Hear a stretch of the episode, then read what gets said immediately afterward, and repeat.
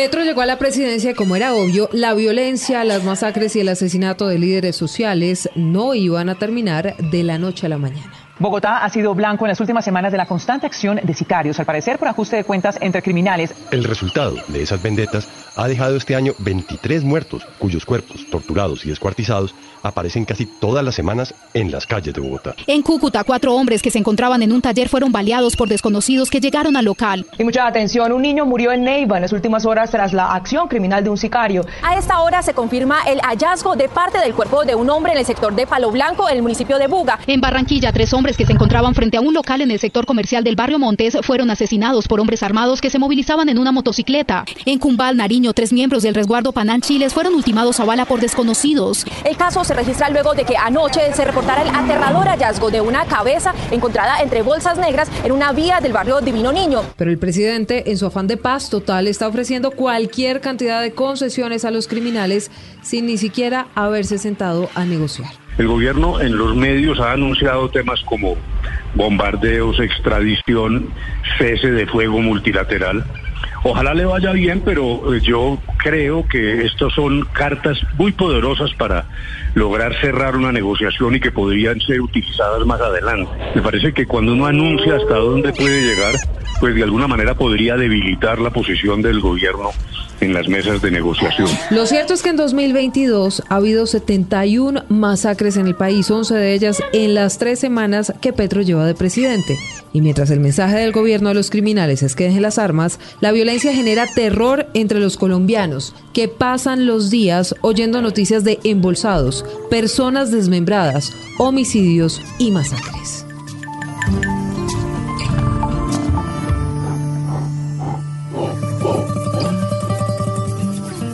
Pedro, a Petro, ¿será que no le están copiando su mensaje de paz? Porque todos los días anuncia una concesión, anuncia un beneficio para los criminales, pero le responden es con masacres, asesinatos, entre otros. Silvia, yo creo que esto hay que ponerle un poquito de cabeza fría. Este gobierno no lleva un mes en el ejercicio del poder. Quiere hacer muchas reformas, como ellos mismos lo dijeron quieren hacer reformas económicas, reformas a la justicia, reformas en política internacional, reforma de lucha contra las drogas, reforma de paz, reforma a la salud, Silvia, reforma laboral. Yo creo que llega un momento en el que ellos tienen que detener un poco y bajarle ese ánimo que tienen reformista porque me da la impresión que, por ejemplo, en el tema de paz, no está quedando claro cuál es el objetivo de la paz del presidente Gustavo Petro.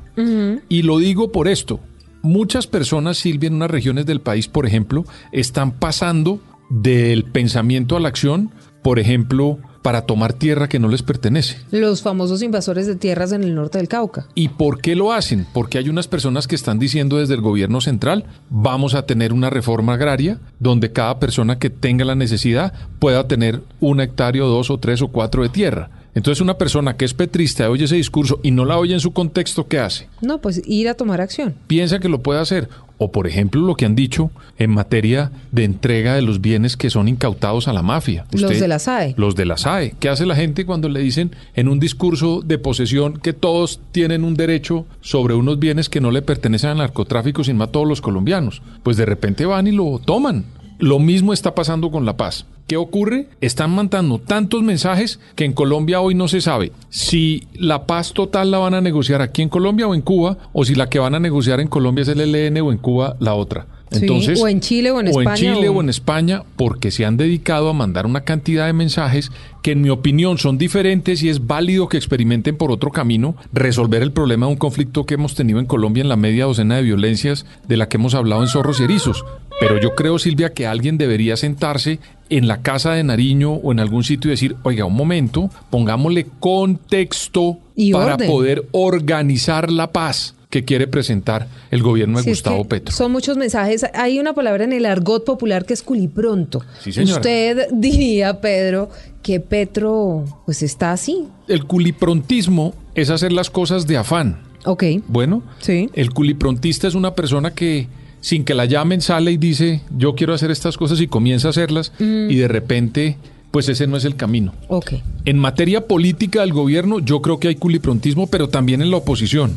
Porque yo creo que todavía no es el momento de hacerle oposición a Petro. Petro no ha fracasado en ninguna política porque no ha tenido tiempo de presentarlas. No, pues lleva solamente tres semanas. Entonces hay culiprontismo en la oposición, pero también hay culiprontismo en el gobierno de avasallarnos a los colombianos con una reformitis. Oiga, sí, una cantidad de reformas que han radicado en el Congreso y de proyectos y proyectos y proyectos con una agenda pues realmente ambiciosa. Ahora, una cosa es lo que buscan y otra cosa es lo que la realidad les va a permitir está muy bien, hacer. Silvia, porque Colombia hace rato no tenía un gobierno reformista. Sí. La constitución de 1991 fue un gobierno supremamente reformista, pero Colombia no lo ha tenido hace muchos años y creo que se estaban conteniendo una cantidad de reformas, pero ojalá que las hicieran de una manera dosificada para que los colombianos pudiéramos digerirlas y que el Congreso le pueda hacer, y esta palabra va a sonar medio, yo creo que medio incómoda, pero para que el Congreso le pueda hacer digestión a las leyes que están tramitando, Silvia.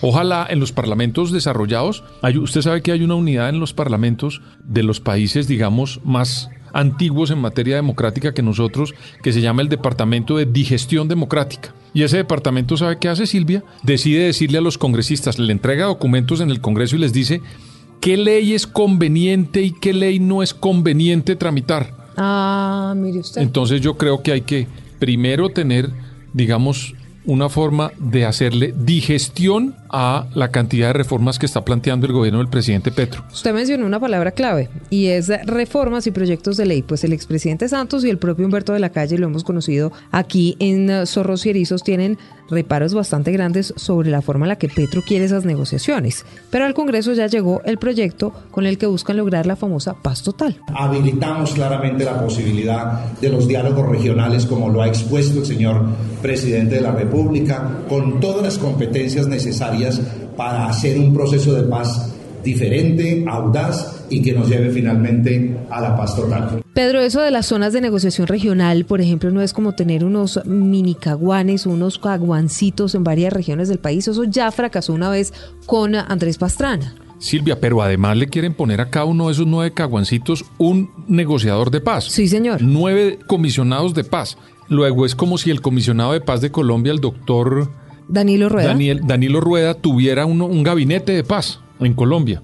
Y yo creo, Silvia, que para negociar la paz hay que tener un escenario donde el gobierno nacional tenga el control de lo que se está negociando. Claro, porque además son grupos completa y radicalmente distintos. Una cosa es el ELN, otra cosa son las disidencias de las FARC, otra cosa son el Clan del Golfo, los Caparros y la más de veintena de grupos delincuenciales que hay en este país. ¿Usted se acuerda, Silvia, cuando nosotros, el, el gobierno del presidente Santos tuvo el control de la mesa de negociaciones? Le puso a esa mesa varios negociadores, pero tuvo el control.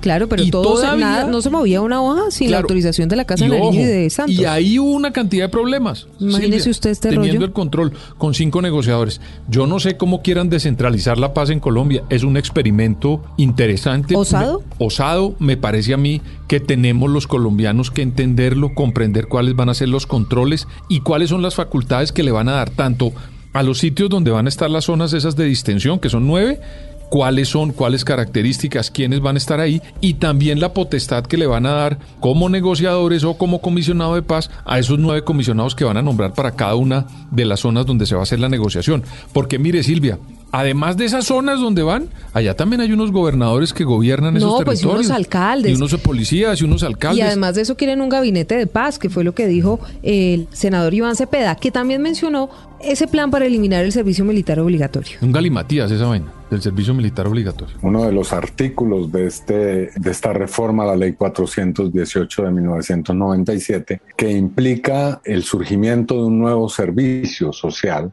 el Servicio Social para la Paz, que abriría la posibilidad a miles de jóvenes en el país para que puedan optar entre el servicio militar o prestar este servicio social Un galimatías eh, y la pregunta es si es conveniente eliminar o no el servicio militar obligatorio, porque es que pareciera que se están ya creando la idea de que estamos en Suiza y entonces tienen una cantidad de pajaritos en el aire y están pensando en un país en el que no se va a necesitar un ejército, Pedro. No, si pero no, no, se reclutan, tampoco. Si no se reclutan militares, dígame, ¿usted qué va a pasar en un país en donde el narcotráfico, Gustavo Petro en cuatro años, realmente no lo va a poder eliminar? Silvia, yo creo que están vendiendo en ese tema del servicio militar obligatorio una propuesta con una intención sana, pero con una estrategia que no es muy buena. están montando la burra antes de ensillarla. O, o deberían decirle al país, lo, vamos a eliminar el servicio militar.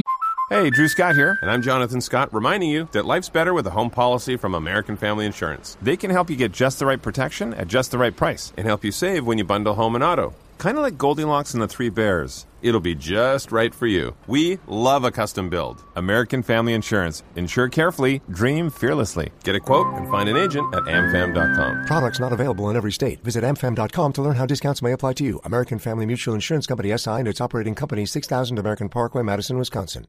obligatorio, pero lo que le están diciendo es que van a presentarle dos alternativas, pero cualquiera de las dos es obligatoria. Mm. Entonces, en eso tiene uno que ser muy serio porque genera muchas expectativas a los colombianos que no han resuelto su situación militar. Esos debates, Silvia, el sitio para examinarlos, analizarlos, es el Congreso. Pero cuando usted le pone este tema y además le mete los otros temas de los que hemos hablado en esa reformitis que tiene el gobierno, vamos a ver si tenemos tiempo los colombianos de contextualizar y entender y socializar lo que quieren hacer. Si un proceso de paz de, Santos que duró cinco años y hoy todavía hay quienes son adversos. Casi que ocho, porque además le tocó reelegirse para poder sacar adelante Imagínense ese proceso lo que puede pasar con un gobierno que quiera hacer un proceso de paz con el ELN, con las bandas criminales, cambiar la extradición, legalizar la droga y las drogas duras, la justicia restaurativa. Eso a mí me parece. Modificar todo el tema de los cultivos de coca. Mejor dicho, es que ¿qué es lo que no quieren hacer? Eliminar el glifosato. No. Ahora, parte de la violencia que hoy se ve en el país es por cuenta de vendetas entre esos grupos criminales, que hay pequeños, medianos, más grandes, nacionales, transnacionales. Allá adentro, imagínese lo que hay. Imagínese todo lo que hay de lo que estamos hablando. Una de las ciudades más afectadas es Bogotá. Y aunque en campaña la alcaldesa Claudia López decía esto. Seré la jefe de policía que haga temblar a los delincuentes. Pues luego le achacó el problema de seguridad al gobierno. Yo no soy la jefa de la policía, yo no soy la jefa de migración, yo no soy la jefa del IMPEC. Bienvenido a la realidad, el jefe de la policía es el señor ministro de Defensa. Pero en la ciudad que dirige Claudia López aparecen cada tanto Pedro embolsados, muertos con signos de tortura, personas asesinadas. ¿Se le salió de las manos la seguridad a la alcaldesa Claudia López o esto es responsabilidad al final del gobierno nacional y por eso es que Petro quiere esa paz total para evitarse todos estos problemas? Silvia, es una mezcla de alcaldes y de gobierno nacional. Aquí hay una gran discusión de si el alcalde de las ciudades es o no el jefe de policía. Yo creería que sí, otros dicen que no, porque entonces, ¿por qué al jefe de policía lo nombra el ministro, y el presidente de la República? ¿Por qué no intervienen los alcaldes? Pero yo creo que los alcaldes son los que conocen la zona y saben qué está ocurriendo en materia de seguridad urbana y de orden público en sus territorios.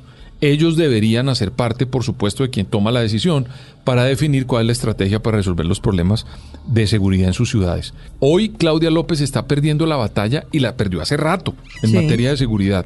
Esto se le fue de madre. Pues encuentran muertos en camionetas, embolsados, es decir, la Pero le voy a decir una cosa, Silvia. Yo creo que llegó el momento en el que Claudia López se sincere y pida ayuda, pero no le pida ayuda solamente al gobierno, que le pida la ayuda también a la ciudadanía, porque nosotros los ciudadanos también somos muy cómodos, Silvia. Vivimos pidiendo policías, pero nunca vamos a la fiscalía o a una URI o a una URI a entablar una denuncia de los robos que nos hicieron del celular porque nos da pereza. Pero cuando nos preguntan de quién es la culpa, le echamos la culpa al mandatario. Ah, ya entiendo. Pero ella tiene que sincerarse y decir, esto me quedó grande.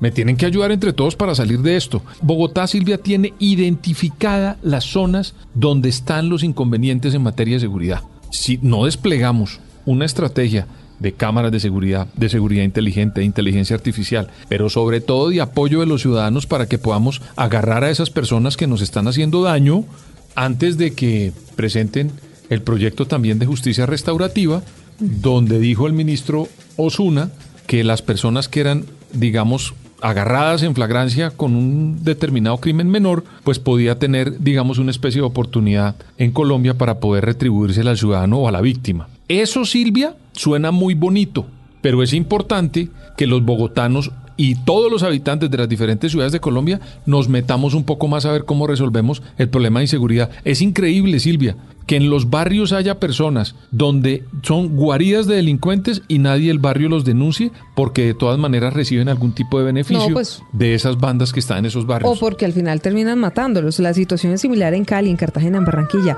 y otras decenas no solo de ciudades sino de municipios donde siguen matando gente, líderes sociales y ambientales, excombatientes entre otros. Ahora, aunque para el uribismo antes las masacres eran esto, Pedro. Estos homicidios colectivos siempre han estado, que se han hecho todos los esfuerzos en diferentes gobiernos pero en este gobierno también se están haciendo los esfuerzos para combatir a quienes cometen este tipo de homicidios colectivos, que popularmente los han definido como masas, que técnicamente los tiene la policía definidos como homicidios colectivos, pero que nos duelen porque al final son colombianos los que resultan en el fuego cruzado. Usted hablaba de un culiprontismo de la oposición. Ahora le están exigiendo a Petro hacer algo para acabar esas masacres que para ellos eran homicidios colectivos, como si eso no fuera tan importante. Aquí, Silvia, tienen que descansar un poquito del ánimo, digamos, retaliatorio en materia política a un gobierno que está comenzando. Yo como analista, Silvia, que usted sabe muy bien, Ana es romper, ISIS ir al pasado, ¿sí? Silvia, eso es un analista, una persona que rompe las cosas para ir al pasado, luego analiza hechos. Eso es un analista. Entonces, si eso es lo que nosotros somos, no podemos analizar cuando todavía no hay unos hechos cumplidos del gobierno que está comenzando. Hay que darle un compás de espera. No ha pasado ni los famosos 100 días que se acuerda se inventó Franklin Delano Roosevelt y que lo han tomado todos los gobiernos para evaluar cómo arrancaron los gobiernos. Es que no han pasado ni siquiera 30 días y ya hay unas personas que quieren decirle al gobierno que fracasó. Eso también es culiprontismo. Con calma, yo se lo he dicho, lo hemos hablado como las abuelitas, calma pulgas, que la noche es larga, tranquilos porque aquí va a haber errores, aquí va a haber aciertos, aquí va a haber dudas, aquí va a haber inconvenientes, aquí va a haber denuncias, escándalos, todo eso, pero cada cosa en su lugar y cada cosa en su momento, Silvia. Ay, Pedro, pues amanecerá y veremos en qué termina tanto culiprontismo, no solo de la oposición, sino también del gobierno, que está, que ofrece, ofrece y ofrece, pero lo que le responden o con lo que le responden los grupos delincuenciales es con violencia, violencia y más violencia. Recuerden, estamos en Spotify, en Apple Music, en Boombox, en todas las plataformas de audio, solamente tienen que buscar Zorros y Erizos y ahí encuentran todos los episodios en los que hablamos de política, de cómo es que actúan estos zorros y erizos de la política de nuestro país. Pueden comentarnos, hacemos comunidad y eso sí, no olviden suscribirse.